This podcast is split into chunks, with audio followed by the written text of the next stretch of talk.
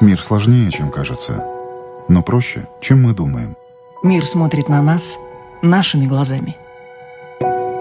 Мир не меняется. Меняемся мы. Люди и страны. Специальная проекция Латвийского радио 4 «Портрет времени». Программа подготовлена в сотрудничестве с Бюро Совета министров северных стран в Латвии.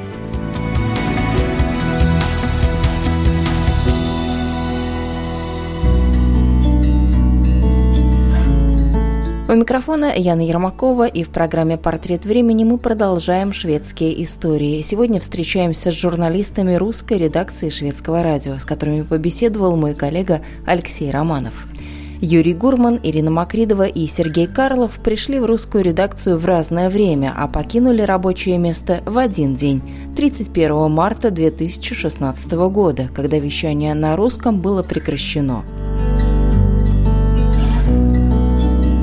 В нынешнем году международному вещанию шведского радио, которое началось в 1938 году, исполнилось 80 лет.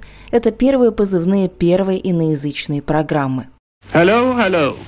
This is Stockholm, Sweden. Good evening, everybody. Every Wednesday and Saturday night, we are going to arrange a special shortwave program as an experiment, primarily for Swedes in foreign... Сначала на английском, а затем на шведском языке диктор объявлял, что два раза в неделю, ночь на четверг и на воскресенье, радиослужба Швеции будет передавать часовые программы на коротких волнах, направленные на Северную Америку. Это были первые экспериментальные передачи. Зародыш вещания нынешнего международного отдела «Радио Швеция». Русская редакция при шведском радио просуществовала почти полвека. Если бы ее не закрыли, то в ноябре прошлого года она отметила бы 50-летие. Но встретить круглую дату в эфире коллективу не довелось. Журналист Юрий Гурман вспоминает, с чего все начиналось.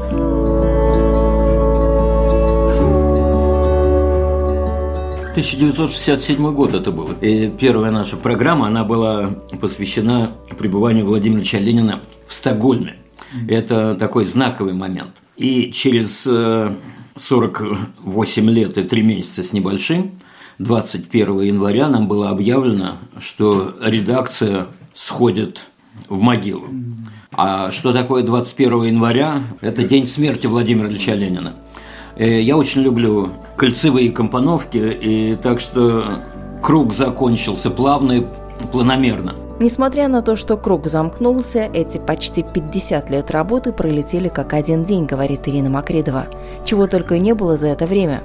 Все это сейчас вспоминается с особым теплом, тем более, что времена были непростые, переломные и несли с собой много нового. Конечно, много было интересного, и я, и думаю, все мои коллеги, не говорю бывшие, а просто mm-hmm. коллеги, э, могут всегда вспомнить э, командировки, встречи с интересными людьми, какие-то репортажи живые, целые циклы передач. Очень много было всего интересного. Встречи со слушателями, например – в Санкт-Петербурге, мосты, Рига, Стокгольм. И даже совместные проекты с Ригой. Конечно, неоднократно такое делалось, так что есть или было, есть что вспомнить, было много интересного. Самое интересное, наверное, еще то, что именно Стокгольм не глушили советские власти. Потому что мы рассказывали о Швеции, но пример демократического развития Швеции уже мог бы вызывать какие-то у людей ассоциации, что у себя дома как-то не все, может быть, правильно происходит.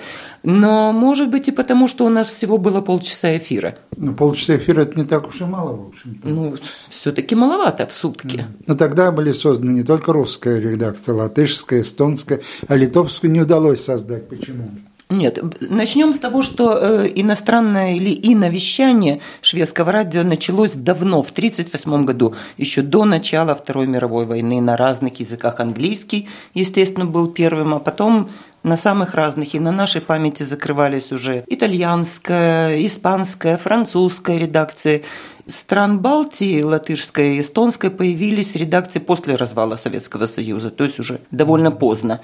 Э, литовскую не удалось создать, потому что не удалось найти людей, живущих в Швеции, которые могли бы говорить по-литовски, как надо и достаточно хорошо знали бы шведский язык. Но руководство шведского радио приняло решение о создании редакцию латышской и эстонской в конце 90-х годов когда ситуация накалилась и когда возникло в Швеции движение понедельников, такое называлось, когда в центре Стокгольма собирались люди и проводили демонстрации в поддержку требований народов стран Балтии за свою независимость. Тогда появились э, эстонская и латышская редакция, и когда танки пошли в Вильнюсе на телецентр, на парламент, тогда пытались создать литовскую редакцию, но оказалось, что литовцев в Стокгольме так немного и так мало людей, которые могли бы работать на радио, что мы ему дали свои пять минут. То есть мы выходили в эфир, прямой у нас тогда был, тогда у нас было, по-моему, пять или шесть выпусков в сутки, и один из выпусков они выходили в эфир по вечерам, пять минут они там говорили, но иногда мы им давали и шесть, и они нашли всего двух человек. Один из них был у него было визитной карточке написано «мастер немого жанра», а вторая девочка была, она потом стала первым секретарем посольства Литвы в Швеции, а сейчас я боюсь, что она уже что-то очень большое в Министерстве культуры в Вильнюсе. Одним из последних к коллективу русской редакции шведского радио присоединился Сергей Карлов. Он за время работы застал меньше перемен, но какой страна была и какой стала, даже за эти годы не заметить невозможно. Хотя некоторые вещи для Швеции остались неизменными. Вспоминаю вот это, как мы отмечали 25 лет, да. Я только-только приехал в Швецию. Ну, конечно, Швеция меняется, как меняется любая страна. Принимаются новые законы, новые выборы, новые партии входят в парламент, меняется расстановка политических сил в стране.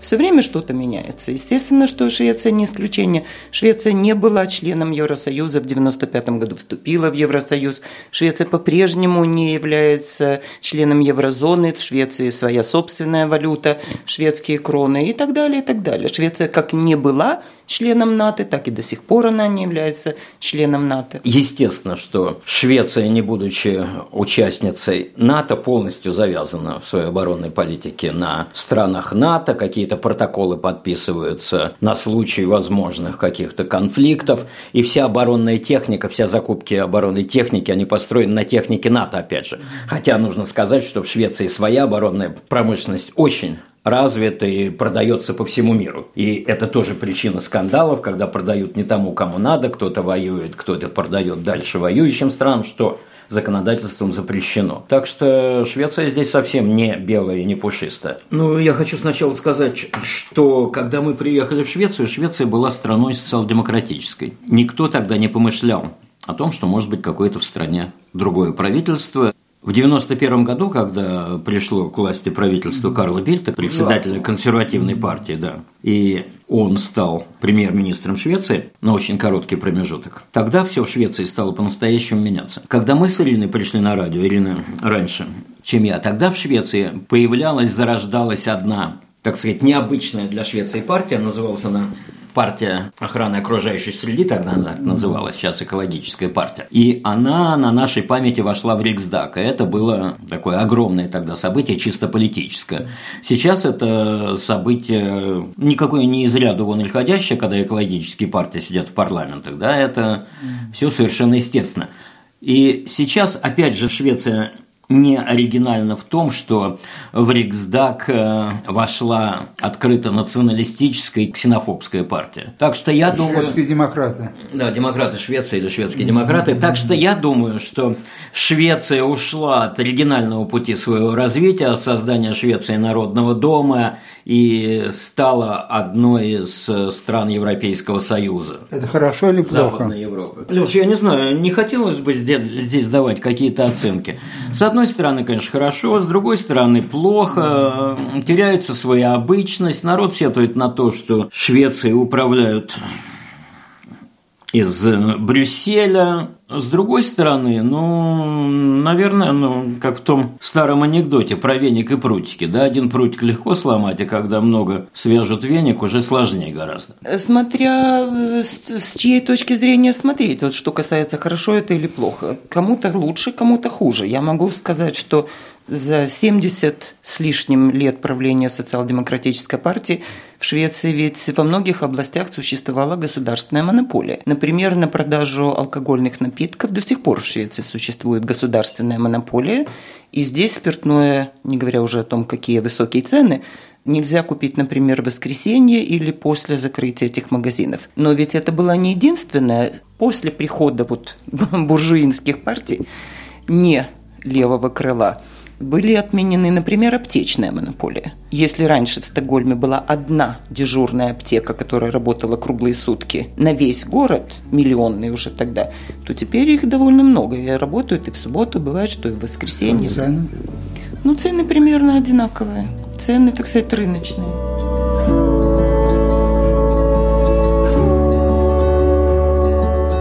Отношение к России, вот в те времена, когда вы работали на радио, и, и сейчас оно поменялось? Мне так не кажется. Мне кажется, что в Швеции всегда с большой осторожностью, подозрительностью, настороженно относились к России. И в какие-то периоды этого было меньше, в какие-то периоды больше. Сейчас может быть рост волны вот таких опасений по отношению к России. Но в этом Швеция тоже не оригинальна. Ну, я думаю, что здесь даже, может быть, Леш, гораздо интереснее перевертыш вопрос. Как россияне стали относиться к Швеции? Я думаю, что Сергей Васильевич здесь много может чего сказать, который постоянно сталкивается с русскими туристами, с русскоговорящими туристами, которые... Да, это интересно. Ясно, что отношение к России изменилось резко в 2014 году, безусловно. Вот когда я приехал сюда, был 92 год, было сочувствие э, к России. Она молодое демократическое государство. Надежда была. Сейчас эта надежда пропала, начиная вот как раз... События на Украине. Совершенно верно. С Крыма, с Донбасса, все. Все рухнуло. Сразу же все. Что, туристов стало меньше? В разы. Да, и э, э, люди разделены э, на за и против, на Крым наш и Крым против. Если оставить в стороне вопросы современной политики и вспомнить, какие гости побывали в студии русской редакции шведского радио, то это был и лауреат Нобелевской премии по литературе Александр Солженицын, и Барт Александр Галич, и поэт Иосиф Бродский, и многие другие классики прошлого века. Не знаю, одно из моих э, самых любимых интервью, которое, возможно, не было профессионально безупречным, так скажем. Это было интервью с Рудольфом Нуриевым. Это было его последнее интервью, насколько я вообще понимаю. Я потом смотрел, после этого интервью уже ничего не было, он был уже совсем умирающий, он приехал в Стокгольм, он танцевал свой спектакль «Учитель танцев», он уже практически не мог ни бегать, ни прыгать, но так как он передвигался, этого было достаточно.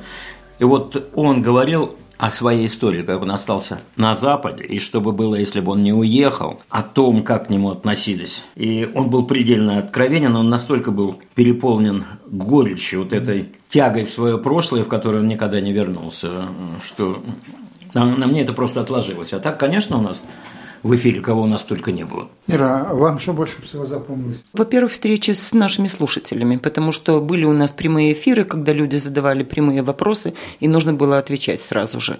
Э, в частности, вот когда-то в Санкт-Петербурге больше 200 человек собралось. Были люди, которые даже из Москвы приехали специально, чтобы с нами встретиться. И это было очень интересно. Увидеть, наконец-то, живых людей. Мы же радио. И э, бывает тяжело работать, когда не видишь своего собеседника. Ну и кроме того, конечно, отдельные интервью с отдельными людьми. С Бродским, например, и со многими шведами. Довольно много шведов, которые очень хорошо знают русский. Чем их интересует русский язык и, или русская культура, что именно? Я боюсь, что это в основном уже старшее поколение.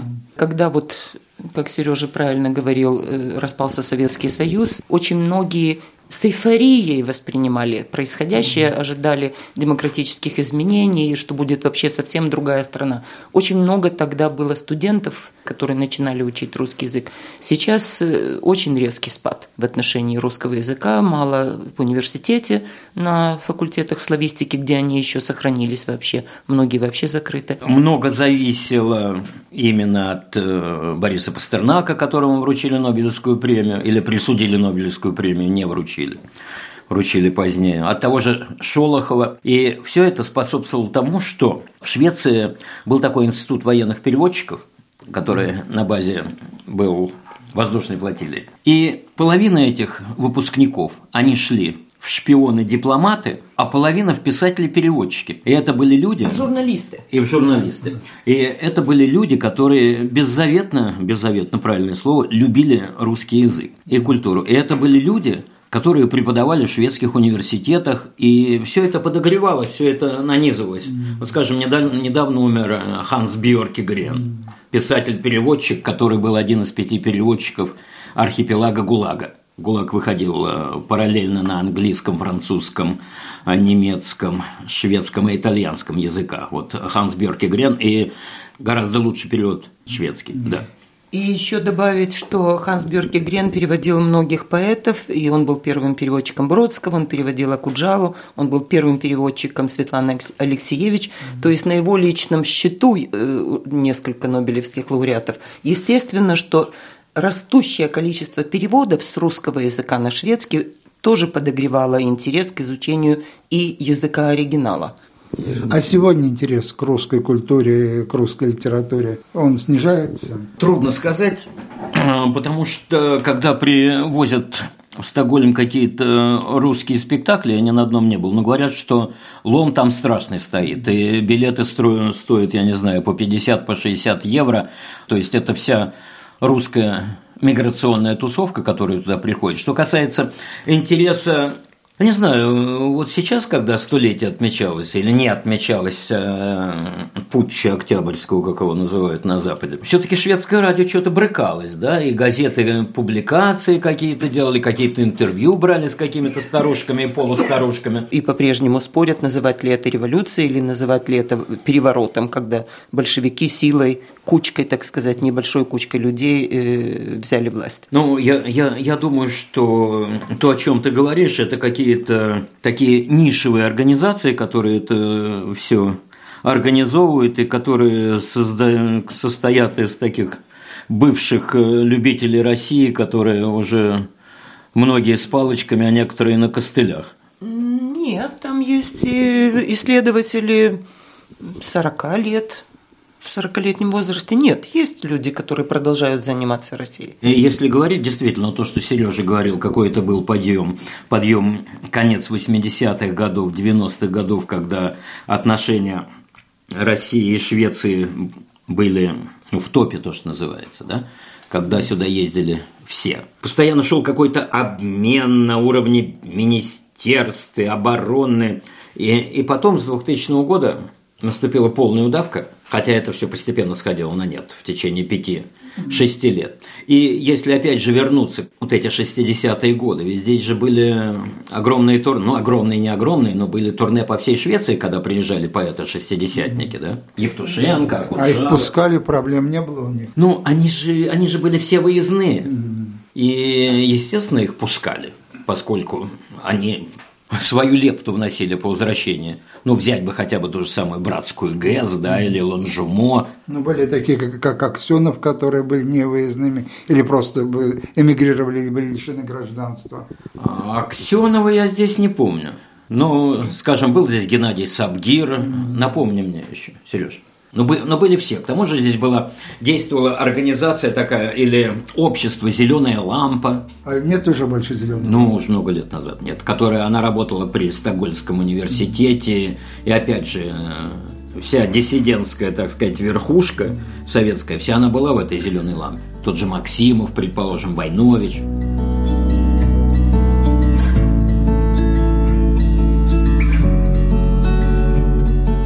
Еще один признак того, как постепенно падал интерес э, к России, это, например, деятельность Шведского института, государственная организация, которая призвана, э, так сказать, поддерживать интерес к Швеции в самых разных странах, включая бывшие республики или республики бывшего Советского Союза. Ведь Шведский институт издавал на русском языке довольно много информационных материалов, которые мы с радостью рассылали и раздавали нашим слушателям. Издательская деятельность Шведского института была прекращена совершенно закрыта, и, и сейчас ее тоже нет. То есть то, что делает Шведский институт на русском языке, это все происходит в интернете. Но все-таки он существует, Шведский институт? Да, да, да. Он как существует. называется этот сайт? sweden.ru. То, что падал интерес к России, к русскому языку, это сказалось на том, что редакцию в конце концов закрыли? Я не вижу никакой связи. Просто шведское радио закрыло последние две редакции, нашу и немецкую, которые занимались вещанием на зарубеж. Все. Вот с тех пор шведское радио больше на зарубеж не вещает. Вот но оно вещает на, на, на каких-то других языках. Да, но оно вещает, э, вещает внутри своей страны, внутри Швеции, на тех языках иммигрантов, которые, может быть, не только не знают шведского языка, но не умеют даже писать и читать на своем родном языке. И поэтому радио, как устный способ передачи информации для них единственный, может быть, источник информации, достоверный э, источник информации о Швеции. И когда э, принималось решение о закрытии русской и немецкой редакции, тогда мотивировалось это тем, что шведское радио должно сосредоточить ресурсы на обслуживание новых групп населения. Да? То есть это были потоки сомалийских беженцев, это были потоки афганских беженцев, потом были Сирия, да? Ирак, курды. И это все сейчас сосредоточено работает. Насколько это эффективно, насколько это надо, на ваш взгляд? Как мы можем судить о том, что вещают на языках, которых мы сами не знаем и не можем оценить? В зависимости от того, каково количество слушателей, вот если их там 100 тысяч или 200 тысяч, то, наверное, э, есть группа слушателей, есть аудитория. Как хорошо это работает, об этом я ничего не могу сказать. Я могу только сказать, что вот После закрытия редакции я стала довольно много переводить, устные переводы, и ездить в различные пригороды Стокгольма, в которых я раньше не бывала. Я вижу, например, и любой, кто угодно может это видеть собственными глазами, огромное количество антенн, которыми утыканы все балконы, крыши домов вот этих пригородов. Что из этого следует? Из этого следует, что они не смотрят шведское телевидение. То есть, скорее всего, все эти антенны – направлены на местные их из дома, так сказать, передачи на своем родном языке. И поэтому сильное подозрение возникает, что эти люди по-прежнему изолированы и по-прежнему ничего не знают о том, как Швеция работает, что здесь происходит. Я это вижу по переводам ну, почти каждый день. Я сталкиваюсь с тем, что люди русскоязычные судят по тому, как было когда-то в их молодости. Вот примерно.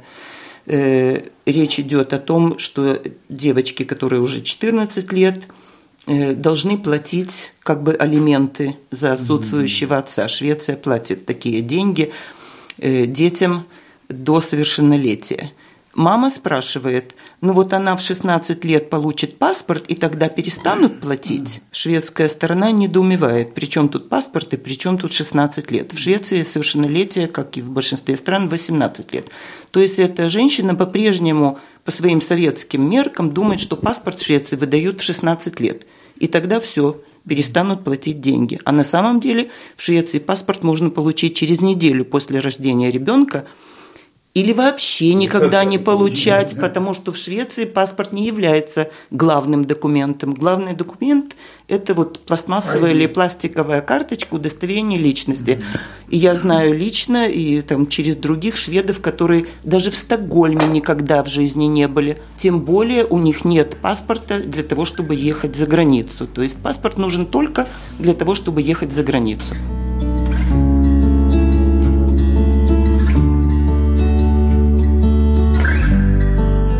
А когда вы существовали, местные русские вас слушали, насколько активно они вас слушали, какой информации им нужна она была? Да, слушали, и когда разлетелась, разнеслась весть о том, что нас закрывают в такую дату, 1 апреля, многие подумали, что это первоапрельская шутка, то люди протестовали, даже писали письма протеста, собирали подписи, э, звонили и писали нашему начальству и просили э, нас не закрывать, мотивируя это именно тем, что от нас они получают достоверную информацию о Швеции, на родном языке. Это не только русские, а вообще русскоговорящие. И мы забываем о том, что огромное число слушателей у нас было именно в Латвии, Эстонии и Литве. И вот конец 80-х, э, начало 90-х годов мы гораздо чаще бывали в этих странах и вели прямые эфиры со слушателями и неслушателями. чем в России. И в основном это было с вами, естественно, и с Эстонией. В Вильнюсе мы не были никогда. Целая редакция нет. Я была в Вильнюсе, вела там тоже прямой эфир. И в Калининграде, кстати, и в Мурманске, и в Петрозаводске. Но это были вот те места, так сказать, приграничные со Швецией, северо-запад России, куда э, шведское радио отправляла и дарила вот эти антенны для приема наших передач по спутникам.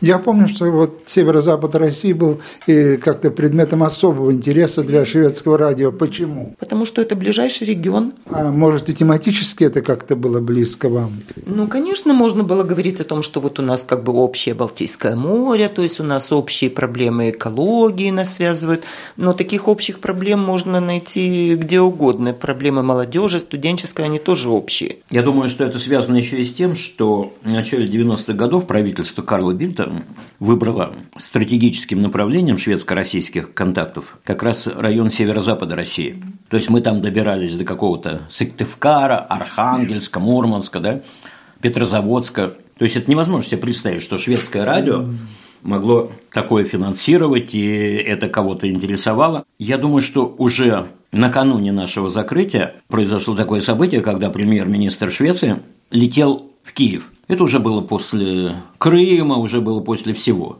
И я пришел к нашему руководителю и говорю, что вообще-то такое событие первый раз э, надо ехать. На что мне сказали, мы с премьер-министрами не ездим. Да? А до этого мы очень часто ездили, сопровождали и э, давали репортажи откуда угодно, из Москвы, из Хельсинки на заседании Евросоюза или саммита какого-то и так далее. Эти, эти премьеры, они у нас просто из эфира не вылезали на самом деле, и никто нам никогда не отказывал. Когда после закрытия русской редакции шведского радио журналистам пришлось начинать жизнь с нуля, никто из них за бортом не остался. Каждый нашел себя и с головой окунулся в новую профессию. Будни оказались не менее интересными, чем работа на радио, а в чем-то даже гораздо более спокойными и размеренными. Лично я очень довольна тем, что редакцию закрыли. Не могу сказать, что я скорблю по этому поводу. Подрабатываю вот переводами, как я уже сказала, и мне очень интересно. Я все время э, встречаюсь с новыми людьми, с новыми ситуациями, и еще больше узнаю о Швеции сама когда я перевожу вот в ситуации, когда человеку объясняют, как это в Швеции работает и что нужно делать. А Сергей чем занимается? Э, вы знаете, я, я нашел себе профессию, которая Э, более интересный, чем журналист на радио. Это совершенно случайно произошло. Для меня увольнение было просто катастрофой. Я всю жизнь проработал на радио, сначала в Советском Союзе, потом в России, потом здесь. И вдруг я оказываюсь совершенно за пределами этой профессии. Я не знал, чем заняться. И вдруг неожиданно я обратил внимание на эту профессию, которая называется экскурсовод. Я как раз э, занимался приблизительно тем же самым на радио Швеция, обычаи шведского народа, история шведского народа. Это я... образовательная программа. Да, совершенно верно. И э, как, когда меня выставили, а что интересно, увольнение по-шведски. Вот интересно. Э, значит, меня э, уволили, и мне платили э, ту же самую зарплату в течение полутора лет для того, чтобы я сориентировался в новой ситуации. И я сориентировался. Гуманно. Очень гуманно. И, и действительно я сориентировался. Мне оплатили дорогостоящие курсы экскурсоводов. Я не мог понять э, э, с тех пор, как сюда приехал, почему я такие огромные налоги плачу. А после жизнь меня заставила понять. Сначала э, э, мне сделали операцию на сердце, я потерял здоровье, заплатил ноль крон за э, э, дорогостоящую операцию. Потом меня вот таким вот образом уволили, и я, я сориентировался, понимаете? То есть э, эти средства, которые я платил, они мне вернулись. И я вот обрел новую какую-то такую профессию, которая мне, безусловно, более интересна тем, что, ну, например, там нет такого стресса, какой был у нас. Потому что иногда мы делали, например, в последнюю секунду материал. Ну, да, эту профессию я слишком хорошо знаю. Вот уже начинается эфир, а твой материал еще не готов.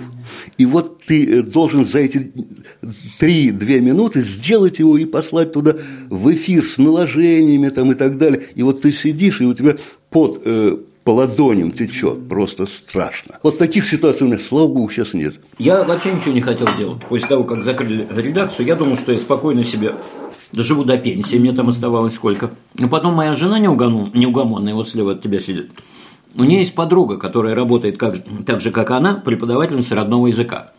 Шведские Русского дети, языка. русскоговорящие, да, ну и все шведские дети, у которых родной язык или домашний язык, язык, на котором они говорят дома, не шведский, имеют право на какой-то час в неделю на обучение своего языка.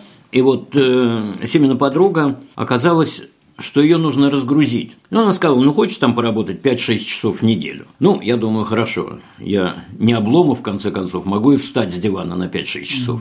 Не страшно. И потом это пошло и поехало, и в прошлом году я вообще работал, у меня было 80% ставки, в этом году немножко поменьше, 50%, но меня это вполне устраивает. То, что радует в этом, в этом во всем. Замечательные дети совершенно. Вот эти детишки, которые по 7, 8, 9 лет, которые еще не умеют ни читать, ни писать, и которые непонятно, зачем им здесь нужно учить этот русский язык, э, по прихоти родителей своих, которые сами его не знают. Когда сталкиваешься, ни языка, ни истории, ничего. И приятно, конечно, когда родители говорят, что дети такое нам рассказали, чего мы никогда раньше не слыхали.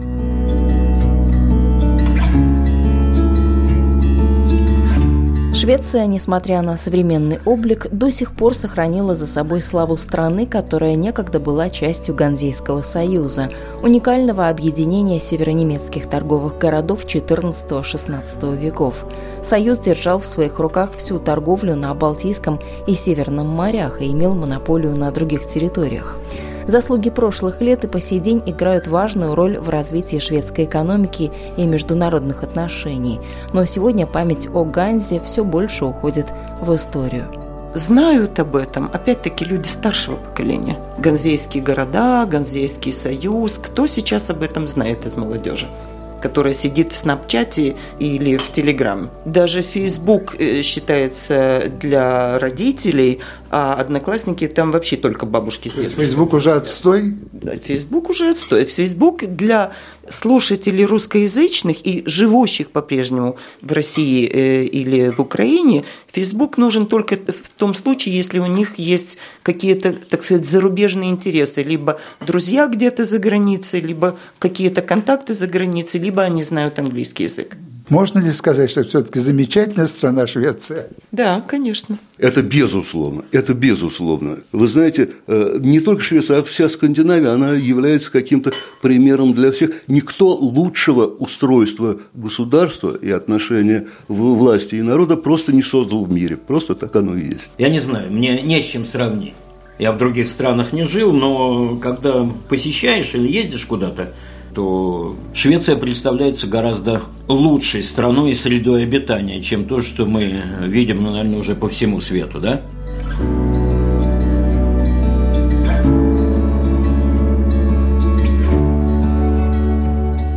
Напомню, это была еще одна встреча из цикла шведских историй в программе «Портрет времени». Нашими гостями сегодня были журналисты русской редакции шведского радио Ирина Макридова, Сергей Карлов и Юрий Гурман. Подготовили этот выпуск программы я, Яна Ермакова и мой коллега Алексей Романов. До встречи ровно через неделю.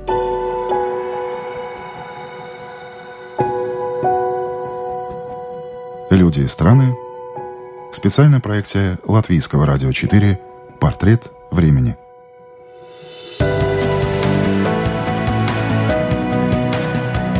Программа подготовлена в сотрудничестве с Бюро Совета министров северных стран в Латвии.